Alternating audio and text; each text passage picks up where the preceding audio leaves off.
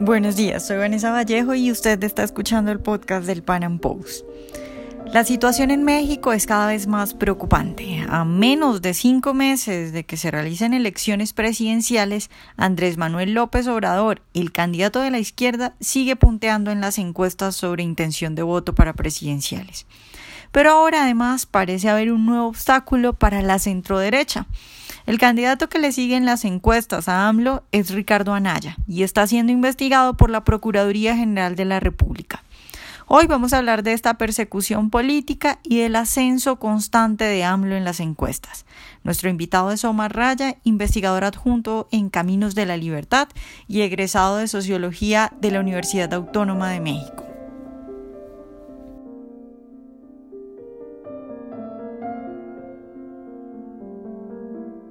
Omar, buenos días y muchas gracias por estar hoy con nosotros. Buenos días, Vanessa. Muchas gracias. muchas gracias por la invitación. Omar, la Procuraduría General de la República está investigando a Ricardo Anaya, el candidato de la coalición por México al frente, que sería como la coalición de centro derecha. La pregunta es, ¿crees tú que es una persecución política? Sí, por supuesto, es una persecución que está utilizando el Poder Ejecutivo a través del Poder Judicial una persecución contra sus enemigos políticos, donde primero está condenando y luego averiguando qué es lo que está ocurriendo.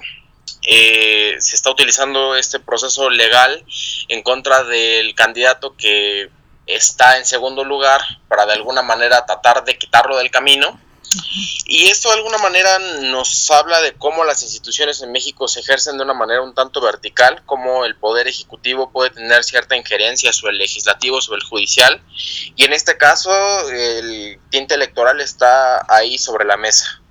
Es decir, la Procuraduría General de la República está auditando a Ricardo Anaya por una cantidad de dinero la verdad que es un tanto ridícula para lo que se había dicho el año pasado que se había hecho y que es una práctica que nosotros habíamos visto en las elecciones de hace 12 años cuando a Andrés Manuel López Obrador se le trató de desaforar que estos días los políticos que estuvieron envueltos en este caso están diciendo que sí fue una, una movida con tintes políticos. Entonces, por supuesto, es lo que nosotros estamos viendo estas elecciones. Ya, eh, para explicarle un poco a nuestros oyentes que no están en México, que están fuera de México, de qué es lo que lo acusan a Ricardo Anaya. Es, es lavado de dinero, ¿verdad? A Ricardo Anaya se le está acusando de, lavado de dinero. Desde el año pasado se le habían encontrado una serie de propiedades en Atlanta y esta vez se le está acusando por la compra de un terreno a nombre de un empresario, no recuerdo el nombre y pues esto es lo que lo ha puesto sobre la mira según la Procuraduría.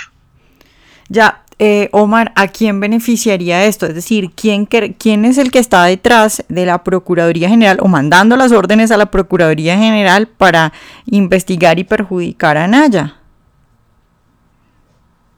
Mm, sería un tanto apresurado decir nombres. Yo pensaría que podemos interpretarlo de dos maneras.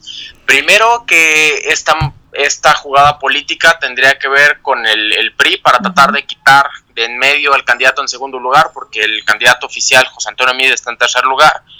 Y de alguna manera así podría quitar de en medio a Ricardo Anaya, podrían tener mayor ventaja electoral con con Mid, que va en tercer lugar. Y por otra parte podría ser que como están manejando la gente del PAN, que es el PRI que ya, ya pactó con Morena, con el partido de López Obrador, y esto es una jugada para tratar de desprestigiar y, poner en el entredicho a Naya. Pero al mismo tiempo esta jugada de poner en entredicho a Naya también podría ser un distractor para poner a Naya sobre los reflectores y quitarle atención a López Obrador. Es, no podemos decir nombres, repito.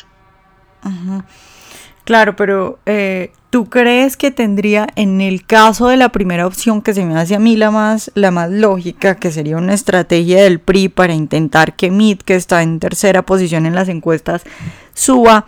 Eh, ¿Tú crees que tendría sentido? Es decir, ¿crees que por esta investigación que le están abriendo, los votantes de Anaya se vayan a pasar y vayan a votar por José Antonio Mit?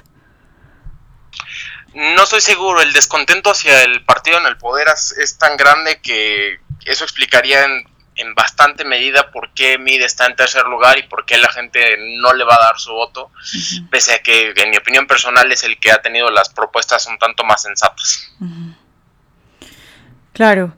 Eh, hablemos un poco ahora entonces de las encuestas, porque tengo acá la última eh, que encontré, que es del 3 de marzo, que es de Ipsos, donde está Andrés Manuel López Obrador con un 36.3%, luego le sigue Ricardo Anaya con 22.7%, luego le sigue José Antonio Mit con 15.1% y bueno, luego ya está Margarita Zavala muy abajo.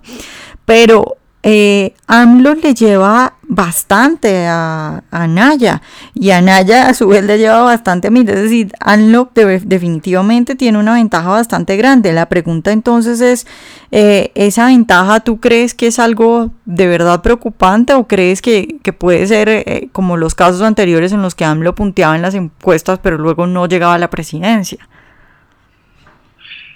Mira, a mí me parece que en este momento sí es un tanto preocupante que López Obrador esté en primer lugar, porque su discurso ha sido una campaña de, seis años desde que creó Morena como un partido oficial, desde que él ha manejado el discurso de que le han hecho fraude en las dos ocasiones, que se ha aprovechado de incluso elecciones en las que él no figuraba como candidato a la presidencia, en las que la izquierda también alegó fraude entonces, de, alguna manera sí ha logrado capitalizar mediante las redes sociales este descontento, él sí ha logrado jalar a, la gente hacia su discurso, que es un discurso de polarización, pero me parece que la experiencia de las dos, de las dos elecciones anteriores nos dice que cuando llegan los debates López Obrador se desinfla, porque es incapaz de, de articular una frase, porque es incapaz de sostener un debate, porque se contradice una vez tras otra. Entonces, pues podríamos ser un poco optimistas al respecto. Claro, pero a ver, ahí me surgen dos preguntas. La primera es que ya estamos, las elecciones son el primero de julio, eso quiere decir que estamos a menos de cinco meses. Es, decir, ¿cuándo crees tú que se pueda empezar a, desinflar? Porque pues ya estamos bastante avanzados, ¿no? Quizá para, para mayo, para cuando sea el primer debate, es que nosotros podamos empezar a ver eh, esto. Y al final lo que también las encuestas nos han mostrado en casos como las FARC en tu país, como el caso del Brexit, como el caso de Donald Trump, es que muchas veces no nos dicen exactamente lo que va a pasar y que pues el, comicio electoral es lo que importa al final.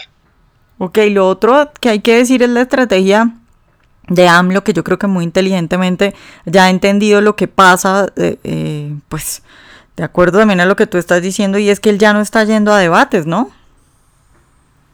Sí, él siempre está diciendo que amor y paz, que no se va a estar peleando más que con el expresidente Carlos Salinas de Gortari, que él nunca va a acceder a, discutir con él.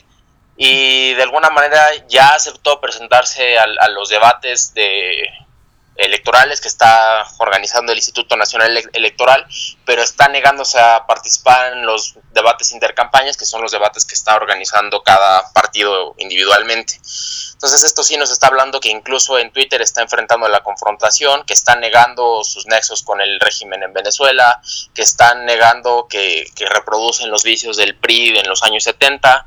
Entonces ha, sido un López Obrador que incluso en su plan de campaña, en, más bien en sus propuestas de campaña ha sido un tanto más moderado, ya no habla tanto de, la expropiación, ya no habla tanto de, hacer programas sociales que sean tan, tan dispendiosos, ya habla de una alianza con el sector empresarial.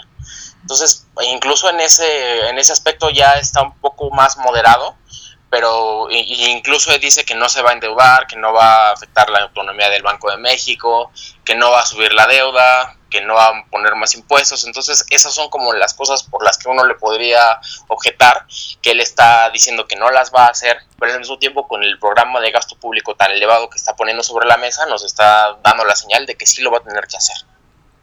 Claro, Omar, eh, esa alianza de, que representa Ricardo Anaya por México al frente, ¿qué terminaría siendo? Porque es una combinación de varias líneas de pensamiento. ¿Para dónde terminaría yendo esa alianza?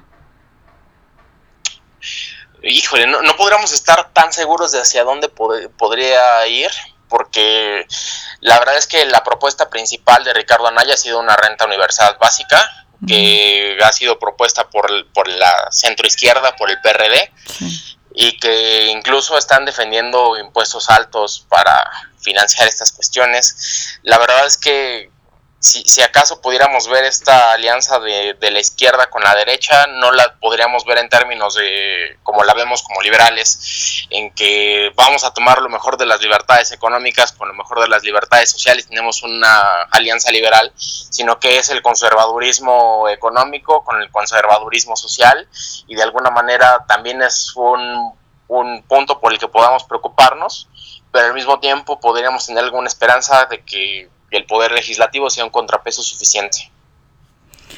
Claro, eh, Omar, ya para terminar, ¿cuál es el candidato, eh, cuál es el mal menor ahí? ¿Por, ¿Por quién votarías tú? La verdad es que estoy entre mí y Anaya y mientras más pasan los días, más me convenzo de votar por Anaya, pese a que pienso que José Antonio Mid es el candidato que tiene la, las opciones de, de austeridad fiscal y que ha estado al frente de una secretaría de gobierno.